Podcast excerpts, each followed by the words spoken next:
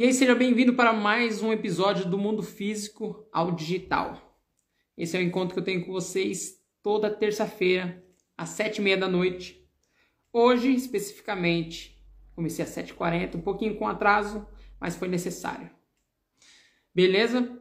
E eu venho trazendo um tema bem específico para você hoje que vai alavancar o seu negócio e vai te levar direto ao Hotel 50K em 1, que é a história eu vim falar do gatilho da história.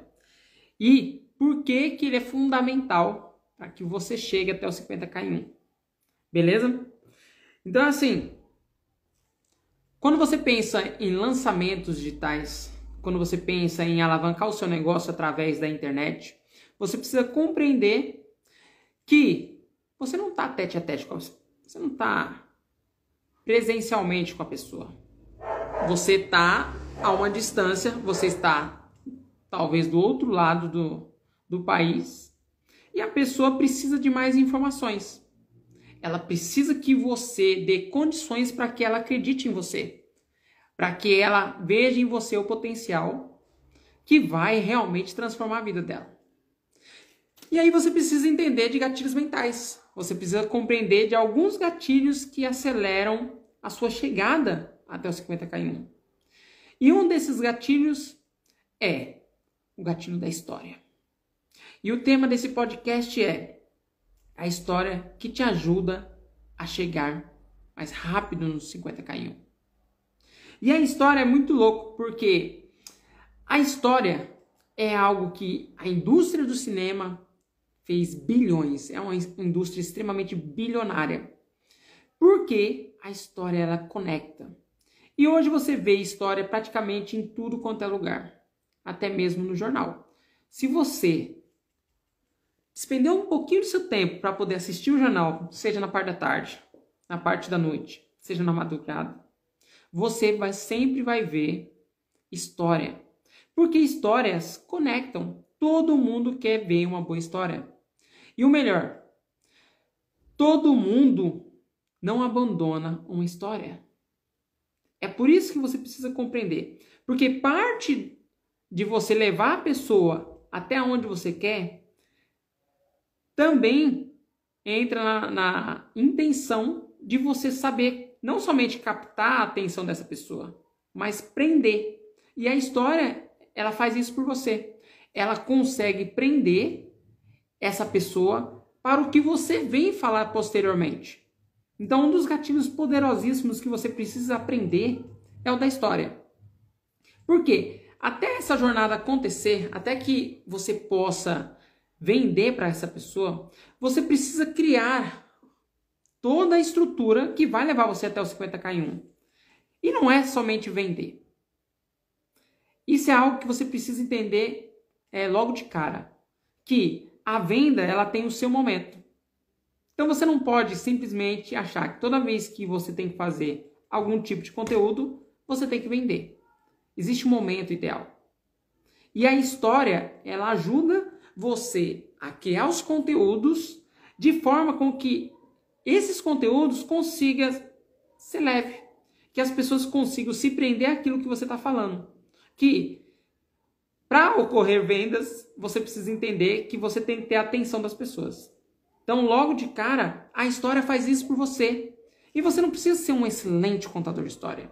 Você só precisa começar. Você precisa entender o processo, como que você começa a contar a história nos conteúdos que você vai trazer, que você vai levar para essas pessoas, e isso acontece de forma natural. Quando você vê, automaticamente você já está um bom contador de história. E tem alguns princípios básicos para contar a história. E vou tentar trazer para você aqui alguns para que você tenha uma noção melhor do todo, tá? E assim, a história é, ela é, é muito importante. E eu sei que é difícil. É difícil gravar, é difícil fazer o conteúdo, é difícil saber quais conteúdos é, que você vai colocar. E a história, ela meio que ela é uma pitada.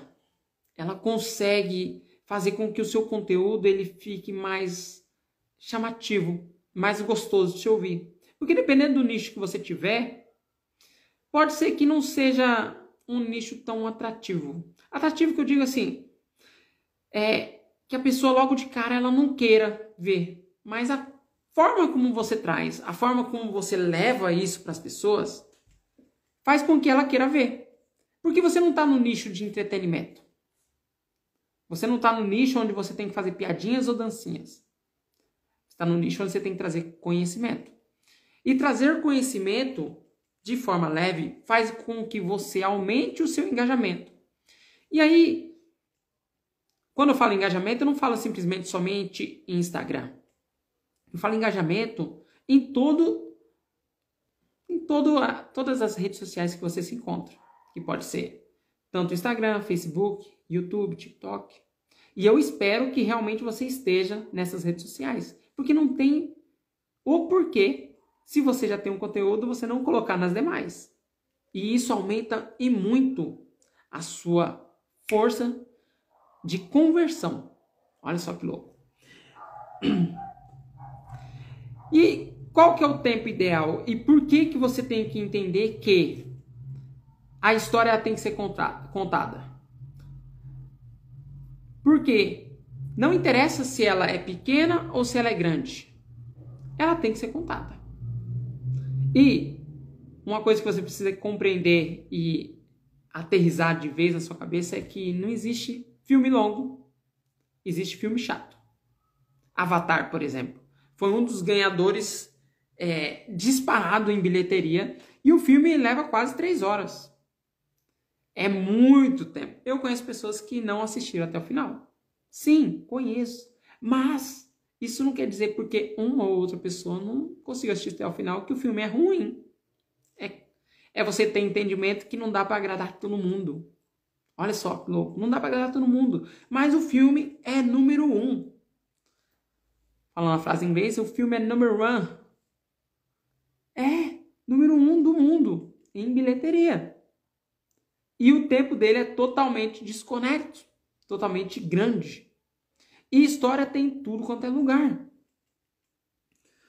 Porque é assim, as histórias fascinam. Só que o brasileiro ele tem, uma, ele tem uma, algumas coisas que impedem que ele cresça. O brasileiro ele tem uma forma de empreender totalmente diferente dos demais países do mundo. E isso faz com que as coisas meio que travem, que as coisas não vão para não vá para frente. Que nem. Ouvi uma vez que a, a Coca-Cola. Vou trazer essa, essa, Vou trazer três pontos para você compreender por que, que a mentalidade do brasileiro meio que trava com. para que o empreendimento dele vá para frente. Porque a mentalidade é diferente. Por exemplo, a Coca-Cola. A Coca-Cola houve uma época que a versão original da Coca-Cola eles queriam modificar queriam dar um upgrade porque a Pepsi estava crescendo. A Pepsi estava pegando uma boa fatia do mercado. Então, empresa grande compreende que quanto antes você fizer uma ação, melhor. Você não tem que prevenir. Oh, você não tem que remediar, você tem que prevenir. E os caras fizeram toda a análise para poder modificar a fórmula da Coca-Cola. Até então, disparado de vendas, mas o concorrente estava chegando. E eles fizeram um teste, teste prático, teste ali com pessoas reais, e as pessoas não sentiram diferença na Coca. As pessoas, pelo contrário, as pessoas amaram a Coca. As pessoas falaram assim: nossa, uau! E na cabeça de que da, de todo, todos os CEOs da Coca-Cola, na cabeça de todo mundo que compunha o, o time da Coca-Cola, foi assim: ponto, achamos o produto correto, para disputar com a Pepsi. Tipo assim, a Pepsi está chegando. E qual que foi o grande problema nessa mudança de produto? Que até então, a Coca-Cola, que era original, ela estava no mercado juntamente com a outra, a outra Coca-Cola, que era a opção de substituição. E até então, estava crescendo as vendas dessa nova opção, porque era novo. E tudo que é novo, as pessoas tendem a aderir, as pessoas querem provar. E à medida que esse produto novo começou a ganhar corpo, começou a, é, a ganhar adeptos no mercado, eles foram retirando aos poucos a fórmula original. E ao retirar a fórmula original, quando as pessoas foram buscar, iam buscar a Coca-Cola original, viam que estava faltando no mercado, estava escasso. E aí as pessoas abandonaram aquele pensamento que, nossa, a, o produto novo é o melhor. As pessoas quiseram o, o produto original. E aí a Coca-Cola teve todo o trabalho de refazer tudo que tinha feito e colocar de novo a original no mercado. Olha só. Ah, mas deixa eu colocar o meu notebook para carregar. Onde que ele desliga? E olha só, teve todo um trabalho de refazer. Mas qual que é a diferença do pensamento? É que os caras pensam que faz. No mercado você tem que agir, agir rápido e errar e errar rápido. Você não tem que persistir naquele erro. É diferente. E a Coca-Cola foi mudou, voltou à fórmula original e tá aí até hoje com a fórmula original. Não se mudou. E brasileiro ele tem, eu vou falar para você no final para você entender. E tem uma segunda empresa que você bem conhece, que é o Facebook. E eu não sei se você acompanha a história do Facebook, mas o Zuckerberg não fez o, Facebook sozinho. O Zuckerberg teve uma, um, uma sacada diante de um trabalho. Ele recebeu uma proposta de trabalho onde ele entendia de programação e os caras queriam montar uma rede social fechada para Harvard. E o Zuckerberg entrou nisso daí como o, o, o on the mão, o cara que ia colocar a mão na massa para fazer acontecer. E os caras pagaram para ele. Só que o Zuckerberg olhou aquilo que tinha na mão e falou assim: Uau, eu não posso dar isso para os caras. Eu, Infelizmente, eu tenho que ficar com isso. Eu não, eu não posso passar isso adiante. Isso é muito bom. E ele estava certo, isso é muito bom. Só que antes dele colocar isso em prática, ele não tinha dinheiro para bancar. E automaticamente ele precisava de fundos, pelo menos para colocar o projeto no ar. E aí o colega de quarto dele, um brasileiro, se eu não me engano, Eduardo Severin. Depois você pesquisa, depois você diz aí para mim. Ele foi e bancou 3 mil dólares ali para colocar o Facebook no ar. Se você conhece a história, tudo bem, mas presta atenção nos detalhes. O Eduardo brasileiro foi e bancou a primeira ação para colocar o Facebook, o projeto Facebook no ar. E aí, então, eles ficaram sócios, 30% da empresa foi destinado para o brasileiro, os outros 70% para o Zuckerberg, que era o idealizador. E o Zuckerberg correu para acelerar esse, esse projeto. Por quê? A forma como o Facebook começava a expandir era muito, era muito rápido. Porque as pessoas começaram a viciar e começaram a querer saber mais da vida das pessoas, assim como é hoje, e tudo aquilo que já existia, mas não de tal forma, começou a ganhar proporção. Então fez, o Zuckerberg queria acelerar esse processo. Ele queria adiantar ao máximo é, esse mercado. E o Eduardo Saverin estava ali no meio.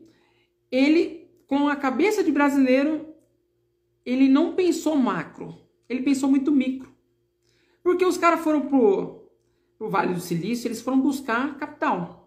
E o Zuckerberg, junto com a equipe pequena, colocando toda a operação é, a pleno vapor.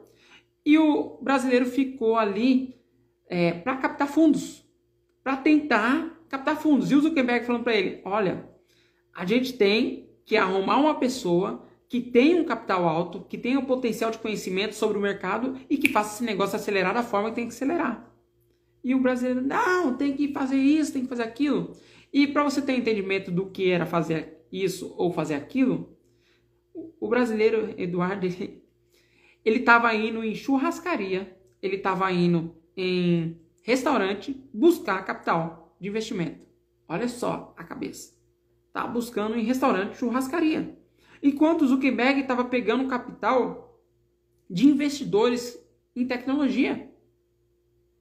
E ele fez uma parceria com, com um dos caras que conseguiram, é, foi um dos caras que quebrou, meio que quebrou a indústria da música com um aplicativo onde você baixava música. Então, ou seja, ele teve visão. A visão foi macro visão foi maior. E olha só, enquanto o brasileiro estava lá buscando capital em restaurante, em churrascarias. E aí você pode falar assim, ah, tá, Cleide, você me trouxe uma história da Coca-Cola, Coca-Cola tem 200 anos, você me trouxe do, do, Do Facebook, Facebook é 2002, eu acho que é 2002, se estiver errado me corrija. Tá, é atual. Olha só, atualmente, uma história que me vem na cabeça que pode trazer à luz logo de cara é o Nubank. O Nubank é uma startup totalmente digital. E até então não existiam startups, não existia um banco totalmente digital. E eu não me recordo o nome do, do cara que fundou. Não me recordo mesmo. Só que qual, o que é curioso na história do, do Nubank é que assim, o cara ele, ele nasceu na Colômbia e a Colômbia ele vem de uma família rica, isso é inegável. Só que a Colômbia é um país de miliciano, é pior do que o Brasil. Tipo assim, o, o narcotráfico lá é gigantesco. O crime realmente ele é brutal. E os caras tiveram que fugir do país, porque chegou no momento eles estavam sendo chantageados pelos milicianos. Tipo assim, tinha que pagar propina, tinha que, ou seja, tinha que dançar conforme a música. E eles saíram do, do da Colômbia e foram para outro país. E depois eles foram para os Estados Unidos. E a vida seguiu e esse, esse rapaz ele começou a estudar e ele começou a trabalhar com investimentos. Após alguns investimentos, começou a trabalhar em fundo de investimento. E ele teve todo o know-how, todo o approach em relação a esse mercado. É claro que não tinha todo o know-how, mas ele começou a, a, entender de fundo de investimento. E aí, numa viagem que ele fez para o Brasil, que teve que vir é, a mando da empresa, ele chegou num dos bancos que. No Brasil, você sabe muito bem que tem cinco bancos. Cinco bancos, ali contados no dedo. Ele chegou no Brasil e ele ficou muito incomodado com o problema da porta giratória. E você sabe que no Brasil tem muito problema com porta giratória. Você sabe. nem, já ouvi casos de pessoas tirar a roupa. Tirar a roupa para demonstrar que não tem nenhum objeto de metal. Você sabe. Então esse cara ficou muito puto da vida. Só que, ao ficar puto da vida, ele percebeu que tinha uma oportunidade. Ele falou assim: o problema de você entrar no banco, toda a burocracia que tem no mercado, todas as taxas, existe uma oportunidade. E se eu tirar todo esse, esse problema de porta giratória, se eu tirar todas essas burocracias de abrir uma conta, eu tô feito. E aí ele teve uma ideia de um banco digital, de uma fintech, né, no Brasil. Só que até então não existiam fintechs. Não existiam empresas totalmente digitais, ainda mais bancárias. E as pessoas à sua volta falou que essa ideia não vai vingar não. E ele levou essa ideia para brasileiro. E os brasileiros desencorajou, falou: "Meu, você vai brigar com os cinco bancos, cinco maiores bancos do país, na verdade só tem os cinco, que é como se fosse um monopólio. Não vai. Essa ideia é furada. Não vai rolar, não. E o cara, né, colombiano, fala assim: tá, se aqui dentro não tem pessoas que pensam a longo prazo, que não pensam grande, fora da caixa, eu vou buscar lá fora. Por quê? Até então ele veio a mando da empresa. E ele fez, antes de ir lá fora buscar o capital, ele foi, arrumou mais dois sócios, ou seja, pessoas que compraram a ideia do Nubank, que compreenderam o quão rentável poderia ser a ideia e compraram a ideia. Então ele tinha ali duas pessoas que tinham know-how para chegar junto e fazer o negócio ir para frente. E ele foi lá para fora, já que os brasileiros não queriam, né, não tiveram a intenção de investir, foi para fora, foi para o Vale do Silício. E se você bem sabe, o Vale do Silício é onde está, digamos, toda a, a nata relacionado à tecnologia. Todas as pessoas, no caso empresas, que entendem sobre investimento é, em tecnologia ou em empresas startups que podem valer milhões, bilhões. E ele conseguiu, foi falar com o ex-patrão dele e tudo mais, conseguiu todo o aporte necessário para fazer a ideia é, sair do papel. E aí você pensou que foi fácil?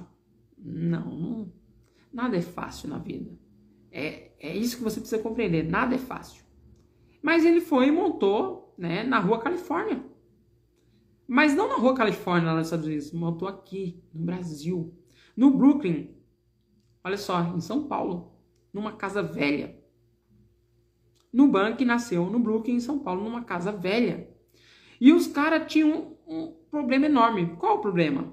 Que a ideia era boa, já tinha um capital, só que não tinha mão de obra especializada, não tinham pessoas, não tinham profissionais que sabiam da área. E para fazer uma ideia tão boa vingar, precisa de profissionais. Mas as pessoas chegavam lá e falavam assim: não, isso aqui não é um banco. Isso aqui não é um banco. E aí ia embora. E de todas as pessoas que iam lá com o currículo na mão, só 12 quis trabalhar. E os caras trabalhavam num colchão, para você ter uma ideia, com um laptop na mão e no colchão, porque não tinha cadeira, não tinha mesa, não tinha nada. E todo o dinheiro, que é assim, ó, é, é uma mentalidade que eu tenho. Quando você começa um negócio, você não sai gastando. Você tem um capital, você não sai, tipo assim, querendo montar uma estrutura que não vai te trazer retorno de imediato. É um pensamento que você precisa aderir para o seu negócio. Se caso você vá começar, já comece certo. Se você já está no caminho andado e pensa em investir em coisas que não vão te trazer retorno imediato ou é, são totalmente desnecessários, já comece a pensar agora. Opa, tem coisa que eu não preciso. E os caras começou do jeito que tinha, sem nada. Apenas um colchão lá e só. E eles conseguiram 12 funcionários. 12. E eu estou falando de 2014. 2014. 12 pessoas aceitaram. E com essas 12 pessoas, eles foram para cima. Só que eles não tinham toda uma estrutura para atender as pessoas. Eles não tinham é, capacidade para fazer vários produtos. Então eles focaram em um produto. qual foi o produto? Eu gosto dessa história. Qual foi o produto? Foi o cartão de crédito. Até então, o cartão de crédito financiou toda a estrutura e eles tinham uma taxa menor do que o do mercado. Por quê? Quando algo te incomoda, quando você tem um propósito, fica muito mais fácil você trabalhar. Fica muito mais fácil de você levar adiante. Então, o mercado, que hoje eu sei que pratica 6, 6, alguma coisa, e eles praticam 3, alguma coisa. Ainda hoje. Imagina naquela época. Estou falando de juros, tá? Taxa de juros. E o único produto que eles tinham era cartão de crédito e foi levando esse negócio adiante. E em apenas um ano, o negócio ele cresceu de tal forma, porque assim, o Nubank, como ele não tinha capacidade de atender pessoas, muitas pessoas, ele teve que nichar. E ao nichar, ele teve que ser escasso. Outro gatilho mental, ele teve que ser escasso. Então, não dava para atender todo mundo. Ele começou a pegar pequenas, poucas pessoas. E o fato de colocar poucas pessoas num produto que é totalmente digital. E hoje, se você foge digital, se você tenta fugir digital, meu amigo, minha amiga, eu já te digo já que você está indo, você está remando contra a maré. Está remando contra a maré. É a mesma coisa do Pix, é a mesma, mesma coisa o celular, é a mesma coisa é, carro. Tem coisas que não dá para você remar contra a maré. Não dá, porque você é engolido. Então, se não pode com eles, junte-se a eles. Essa é uma frase que, se você for inteligente, você pega rápido. Porque se você pegar agora, enquanto ainda tem muita água para rolar, você consegue realmente surfar nessa onda. O grande problema é quando você vai empurrado. Sabe quando o trem está lotado? Não sei se você já pegou o trem, mas experimenta pegar trem no horário de pico. Ou pode ser na parte da manhã, ou pode ser na parte da tarde. Se você for um dos primeiros, você é empurrado. Você é jogado para dentro do trem sem você querer. Então, tem algumas coisas no mercado que você é como entrar num vagão de trem no horário de pico. Você vai de qualquer jeito, mesmo você não querendo, mesmo você querendo ir contra todo mundo, tipo assim, não, não é esse trem que eu quero entrar. Você vai entrar. Você vai embarcar. E se tiver sorte, você consegue descer na próxima estação. Se tiver sorte. Então, o digital é isso. Você vai ter que embarcar. Uma hora ou outra você vai. E aí o Nubank teve toda essa estrutura voltada para poucas pessoas e criou escassez. Ao criar essa escassez e pelo digital ser mais fácil, somente o celular você conseguiria abrir conta, a desburo, desbor, não vou falar não. Ele desburocratizou, isso, essa é a palavra. Todo o sistema ficou muito simples abrir uma conta. E aí não tinha taxa de anuidade do cartão. E aí as pessoas aderiram. E aí o, o Nubank, ele virou o queridinho dos brasileiros. Ele virou o, o banco digital onde a opção era melhor do que todos os bancos que já existiam. É muito louco? E aí o que, que você precisa entender nessa história? É que isso foi em 2014. Em 2015, ele já estava com, com a outra estrutura, com 300 funcionários e com a sede top. Já em 2017, pelo que eu me lembro, 2017 ele se transformou numa fintech unicórnio. E o que é uma fintech unicórnio, para que você entenda? É um valor de um bilhão. Olha só, um valor de um bilhão. E o mais da hora disso aí, pelo menos que eu, nisso que eu estou trazendo para você, nessa história, é que ele foi oferecido para brasileiros. Ele foi. Alguns brasileiros tiveram a oportunidade de ter o Nubank como é, sociedade, ser sócio do Nubank. E ele teve o capital, é, se eu não me engano, chinês. Os caras têm hoje 5% da empresa, só 5%. E se você acha que é pouco 5%, eu já te falo que o Eduardo Saverin, se, se esse for o nome, se eu não esqueci, ele só tem 5% do Facebook e é o segundo brasileiro mais rico. 5%. Quando você compreende é, questão de porcentagem de empresas, 1% para você é muito. É muita grana. E o Nubank chegou a uma é, fintech unicórnio. E lá atrás, em 2014, ou seja, três anos depois, ele chegou no patamar, sabe, alto onde muitos querem chegar. E eu já conversei com alguns bancários, já conversei com o dono de banco. E, sabe, as pessoas querem chegar, as pessoas querem, mas querer não basta. É preciso fazer mais, é preciso compreender mais. E esse é o jogo onde você você não, não cria estratégias para você ser malandro. Você cria estratégias para ajudar o cliente. E malandro que eu quero utilizar aqui é não de malandragem de ser inteligente, mas malandro de ser vigarista. Tem duas formas de entendimento de malandro. E aí, o que eu quero que você entenda? Que hoje o Nubank vale mais de 10 bilhões. Hoje. Mais de 10 bilhões, mesmo com os prejuízos. E quais são esses prejuízos? Porque tem um prejuízo, entra dinheiro, esse dinheiro tem um prejuízo. Entendeu? Tá, a última vez que eu vi estava em torno de 300 milhões ou 400 milhões. Só que a margem de lucro dos caras é alta. É muito alta. Só que os caras, o que, que os caras fazem? Eles pegam todo o dinheiro que entra, eles reinvestem. E, e, se tiver mais capital, eles investem de novo. Olha só que louco. Então, ou seja, o, o foco deles estão, está voltado para o crescimento. Eles estão criando toda a estrutura de uma audiência gigantesca para algo muito maior. E é claro, sem medo de arriscar e sem medo de é, ouvir pessoas negativas, porque pessoas negativas te impulsionam a chegar no objetivo que você quer.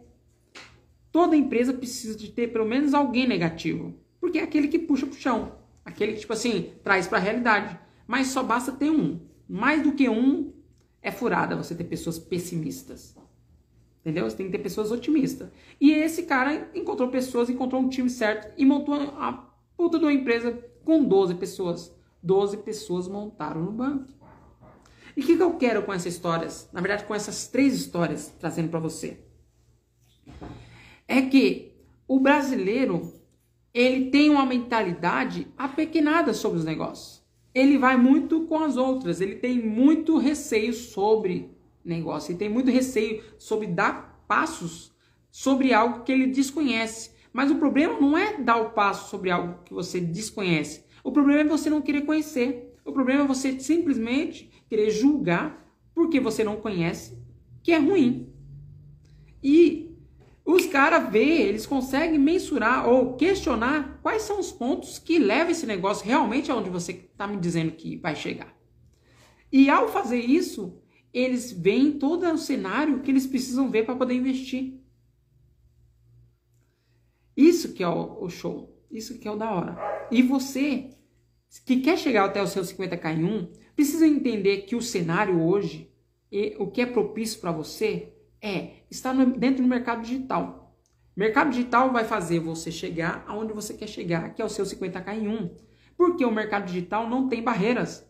Você pode encontrar pessoas tanto dentro do estado de São Paulo, como lá no Maranhão, como lá no Rio de Janeiro, como lá na Bahia. Não importa. Se você está do outro lado do país, você pode chegar aqui e encontrar clientes em São Paulo sem problema algum. Por quê? No digital não tem fronteiras. Você só precisa compreender como maximizar isso aí, como encontrar essas pessoas. E o melhor, como vender para essas pessoas. Por quê? Se você está no online, se você está no digital, as pessoas carecem de mais informações. As pessoas carecem de mais é, consistência daquilo que você faz. Por quê? No mundo hoje globalizado, no mundo onde tem pessoas que agem de má fé, tem diversas pessoas que agem de má fé. É claro que tem muito mais pessoas de boa fé. Tem muito mais pessoas que têm boa índole. Só que os casos esporádicos, esporádico não, tem bastante casos, mas esses casos que não correspondem à totalidade, eles se destoam. Se destoam porque o ruim, ele sobressalta sobre o bom. Tem muito, tem muitas pessoas boas. Só que o ruim sobressai. Então você, as pessoas ficam presas a essas pessoas, porque vê muita fraude, muita fraude, muita fraude. Então você precisa o quê? Criar condições para que as pessoas confiem em você. E uma das condições para que as pessoas confiem em você é você criar conteúdos. É você levar conteúdos para essas pessoas que demonstrem que você é a pessoa que vai ajudar ela. Que você, de fato, tem o produto que ela quer. Só que só os conteúdos não bastam. Os conteúdos eles ajudam. Mas você precisa entender do gatilho da história. Porque a história, ela conecta, ela faz com que a pessoa preste atenção no que você está falando. E para que ocorra a venda, a pessoa tem que prestar atenção em você. Olha só, a pessoa tem que ficar com você, te ouvir até o final que você tem para falar, para depois você vender. Senão não adianta de nada. Senão você entra no marketing de um passo, que é você pegar e oferecer o produto para a pessoa e a pessoa te falar não você não criou nenhuma conexão, você não criou nenhum desejo. Então, ou seja, a chance de você ouvir um não muito grande é quase 99%. Não é 50%. As pessoas pensam que é 99%, mas não é. É quase 99%. Porque uma coisa que dói nas pessoas é você retirar o dinheiro dela. É você oferecer alguma coisa. A primeira coisa que vem na cabeça das pessoas é: ele só está me oferecendo alguma coisa porque ele quer me vender alguma coisa. É automático, é fato. Então você precisa aprender a criar uma conexão. Isso não aprende na escola, isso eu sei. Isso não é passado aí para todo mundo, não é todo mundo que sabe realmente criar condições para depois vender. E hoje no digital você precisa ter isso. Você precisa compreender tudo isso que eu falei para você. E o que, que você precisa entender quando você for trazer história? Qual que é o pulo do gato? Qual que é o melhor meio de contar histórias? É assim. Você precisa criar toda uma conexão, você precisa realmente é, ter mecanismos de busca. Seu cérebro ele precisa funcionar como se fosse um mecanismo de busca. Ele precisa trazer conexões que você já tenha. Só que você só vai ter conexões para poder contar uma história, dependendo do momento, se você assistir um jornal, não vou nem dizer ler, porque a não ser que você pegue a página e leia, né? Mas diga assim, pelo menos assistir um jornal. Assista o jornal, ou pode ser o da manhã, ou pode ser da tarde, pode ser da noite, da madrugada, que seja. Mas você precisa se informar, você precisa se inteirar sobre acontecimentos gerais, o que está acontecendo no mundo. Dessa forma, você tem informações. Informações o quê? Palpáveis. Porque saiu na bexiga do jornal. Saiu por aí. Então você não está falando uma mentira está trazendo uma informação, está trazendo dados que um veículo de comunicação que foi lá, pesquisou, checou e você está trazendo. Isso fortalece aquilo que você está falando. Ou você pode é, assistir seriados, documentários, que também enriquece muito o que você tem para falar. E aí você pode trazer histórias relacionadas ali que você viu, dependendo do conteúdo que, que dependendo do nicho, na verdade, que você está, o conteúdo ele vem a calhar. Dependente se você for advogado, é, nutricionista, se você for engenheiro, tem diversas histórias, tem diversas. Se você for é, confeiteiro, você pode trazer porque tudo é história. Só que você precisa criar essas conexões. Você precisa realmente transitar em outras esferas. E isso fortalece. E ninguém, ninguém nasce sabendo contar histórias. Você precisa criar as condições e ir devagarinho, devagarinho aos poucos. E o pulo do gato, o pulo do gato mesmo, é você trabalhar com a verdade. Meu, a melhor coisa é trabalhar com a verdade, porque a verdade, ela, ela, sabe, ela não precisa de adorno, ela é verdade e você sabe que ela é verdade. Você não precisa maquiar, você não precisa trazer pontos né, daquilo ou de outro, porque é verdade. Quando a pessoa ela traz uma mentira, ela tem que ficar pensando em pontos e aí é uma desgrama. Mas quando você traz verdade, você compreende, vai entendendo a forma de trazer a história, você transpira a verdade.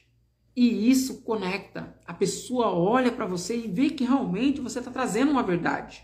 E, juntamente a história com o conteúdo que você está trazendo, isso conecta. Isso faz a pessoa levar ela no estado de consciência para outro. E isso faz com que os seus conteúdos comecem a ter mais engajamento, independente da plataforma que for. E você não deve ficar preso a plataforma nenhuma. E automaticamente favorece para que você chegue até o 50k em um. Uma coisa puxa a outra. E você compreendendo que a verdade é o melhor caminho, qual verdade? Às vezes acontece coisas na sua vida e acontece na sua vida. E é sua verdade, é sua história. E você pode colocar a sua história. Aconteceu tal coisa comigo. Você pode colocar. Porque as pessoas elas podem duvidar da sua história. Ou, mas ela não pode questionar. Porque é sua história.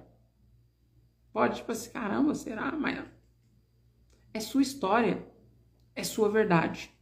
Então foque os seus conteúdos em trazer sempre uma história para que conecte com as outras pessoas, para que crie esse vínculo.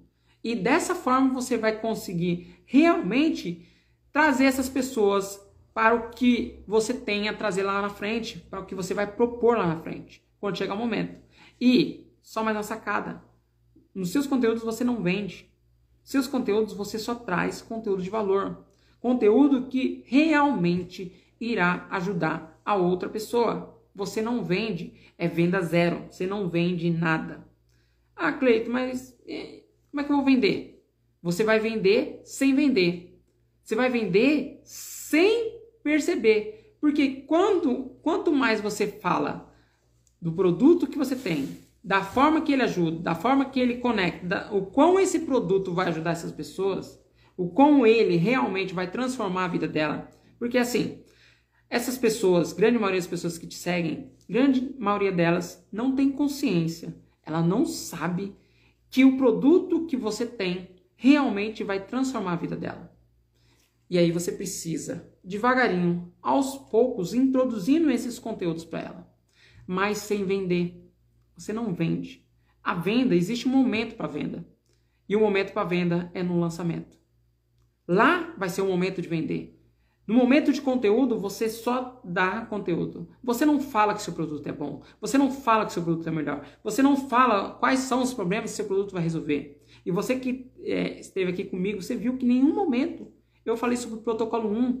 Quais são os benefícios do protocolo 1? Quais são as dores que o protocolo 1 resolve na sua vida? Nenhum momento eu falei disso. Eu trouxe um conteúdo que vai ajudar você, que é o da história. Você precisa introduzir histórias.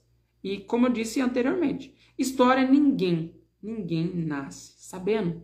Tem algumas pessoas que contam a história muito bem? Tem. E, ó, e grande maioria dessas pessoas que contam histórias, nem todas elas são desinibidas. Elas contam histórias porque é o único meio, é o único momento que ela se sente bem. Não é nem superior às outras pessoas, ela se sente bem com ela mesma, porque ela consegue ali conectar com as outras pessoas. E nós somos seres que vivemos em comunidade, nós queremos estar em comunidade. Tem algumas pessoas que é como a Juma, não sei se assiste Pantanal, que não gosta de pessoas. É, mas são pessoas que são mais do mato. Grande maioria das pessoas não. Grande maioria das pessoas querem pessoas. Mas até a Juma quer ficar perto de pessoas agora. Por quê? Porque teve contato. E as pessoas querem estar com outras pessoas. E contar histórias é o melhor meio de você conectar com essas pessoas. Porque a história, ela traz sentimento, ela traz momentos ali que a outra pessoa também passou ou que a outra pessoa já imaginou que poderia ser. Olha só, isso conecta. Não você ficar falando sobre o seu produto, seu produto é melhor, que é isso e aquilo. Isso não conecta. Isso faz a pessoa. O único pensamento que vem da pessoa é: tá vendendo. E a pior coisa que você pode fazer é, antes de criar uma conexão, antes da pessoa realmente gostar de você e falar assim: putz, que legal essa pessoa, que legal esse cara, que legal essa mulher. Antes disso acontecer, a pior coisa que você pode fazer é matar a possibilidade de acontecer alguma coisa. E volto a falar: a pior coisa que a pessoa sente é que a outra pessoa tem algum interesse. Quando a pessoa sente que ela tem um interesse prévio, um, tá falando isso aqui, mas só porque quer me vender, vai me vender. E a pessoa fica do outro lado, hum, tá lá com a outra assim, hum, agora vai vender. Calma, dá muito bom pra você virar. Não, calma aí que já vem, vai vir um golpe agora. É o pensamento do ser humano. E se você quer vender, se você quer escalar suas vendas, realmente, você precisa compreender que tudo na vida tem etapas. Há tempo de, crescer, de plantar, há tempo de colher. Tudo é etapa. E o momento agora que você está, eu não sei qual momento você está, mas o momento agora, se você não fez nenhum lançamento, se você ainda não colocou seu pezinho na água, é plantar. É você preparar toda a terra, toda a, a, a plantação que um dia vai ser, você preparar para depois vender. Então você não vende de maneira nenhuma, você não fala sobre vendas, você não fala que seu, melhor, o seu produto é o melhor. E outra, quem disse que o seu produto é o melhor? É uma coisa que o brasileiro também adora falar. Meu produto é o melhor. Tá. Quem disse que o seu produto é melhor? Quem avaliou? Por que, que seu produto é melhor? Quais são, quais são os indicadores que indicam que o seu produto é o melhor? Por que, que não é o vizinho? Sendo que o vizinho tem isso ou aquilo. Por que, que o restaurante do vizinho não é melhor que o seu? O seu é melhor que o dele. Mas ele tem estacionamento, o seu não tem. Ele tem salada, o seu não tem. Ele dá sobremesa, você não dá. Então, tipo assim, quem disse que o seu é melhor? É uma coisa que o brasileiro adora, colocar que o dele é o melhor. Mas quando vai averiguar realmente se é o melhor, não é. Então, no digital, a pessoa está do outro lado. A pessoa, ela quer saber mais. A pessoa quer compreender se realmente vale a pena perder tempo com você. E o momento que você tem é importantíssimo que é aquele momento que você está criando conteúdo, aquele momento que você está gerando conexão. E a melhor forma de você gerar conexão é você entender seu avatar e trazer histórias que vão conectar com ele. Com isso, você não somente vai ter a atenção dele, como você vai reter um engajamento muito forte, independente da rede social. E isso fortalece você no futuro, porque aí sim você está entregando um conteúdo de valor, porque você está focado em quê? em ajudar a pessoa. E a história, ela é parte do processo para que você realmente possa ajudar a pessoa. E aí você traz a história e fala: não, olha só, você fazendo isso e isso, você vai resolver um problema. Você vai chegar mais rápido em tal coisa. Dessa forma, você criou a conexão. E quando você fizer um outro conteúdo, quando você trouxer um outro conteúdo, ele vai querer ver. Ele vai, tipo assim, entender que você tá ali para ganhar sua vida, como todo mundo. Mas você não é só dinheiro. Você não quer só vender o seu produto. Você realmente está preocupada ou preocupado com ele. Você está focado no cliente. E hoje, eu posso afirmar para você: hoje, qualquer empresário, qualquer empresa que não está focado no cliente, a tendência dela é entrar em declínio. Volto a repetir. Hoje, se nenhum empresário está focado, está com o olhar dele focado em resolver um problema do cliente, a empresa dele vai para o buraco. Eu poderia aqui ficar citando várias empresas que estão vindo quebrando, estão quebrando. Por quê? Porque o único foco é dinheiro. E dinheiro ele é consequência daquilo que você faz. Ele vai acontecer, mas primeiramente o foco é o cliente.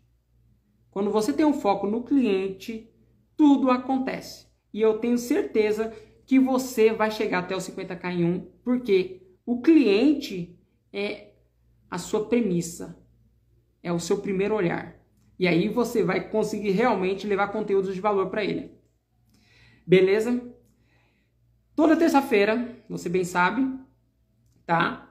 Eu tenho encontro com você às sete e meia da noite. Esse é mais um episódio do Mundo Físico ao Digital, onde eu trago para você soluções, que esse é o meu intuito. Se você é um pequeno empreendedor, tanto profissional, convencional ou liberal, se você quer empreender através de um método, eu estou trazendo conteúdos que traz essa, essa parte do mundo físico com o paralelo do digital e eu demonstro para você por que, que o digital é onde você deve estar. Tá. E o quanto antes você compreender que o digital é o que vai acelerar esse processo seu, melhor. Então eu estou trazendo conteúdos. Tem um grupo exclusivo lá no Facebook. Se você não faz parte dessa comunidade, você pode se inscrever lá, é gratuito.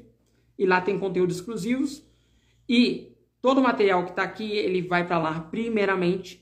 Ou você pode ir lá no YouTube e lá você tem alguns materiais que já estão lá para você poder saber os conteúdos anteriores, onde eu trago conhecimento que é de grande valia para que você chegue no seu 50k em 1. Beleza? Então até terça-feira, às sete e meia da noite, tá bom? Tem encontro marcado com você. Se tiver alguma dúvida, deixe nos comentários, tá? Até terça-feira que vem.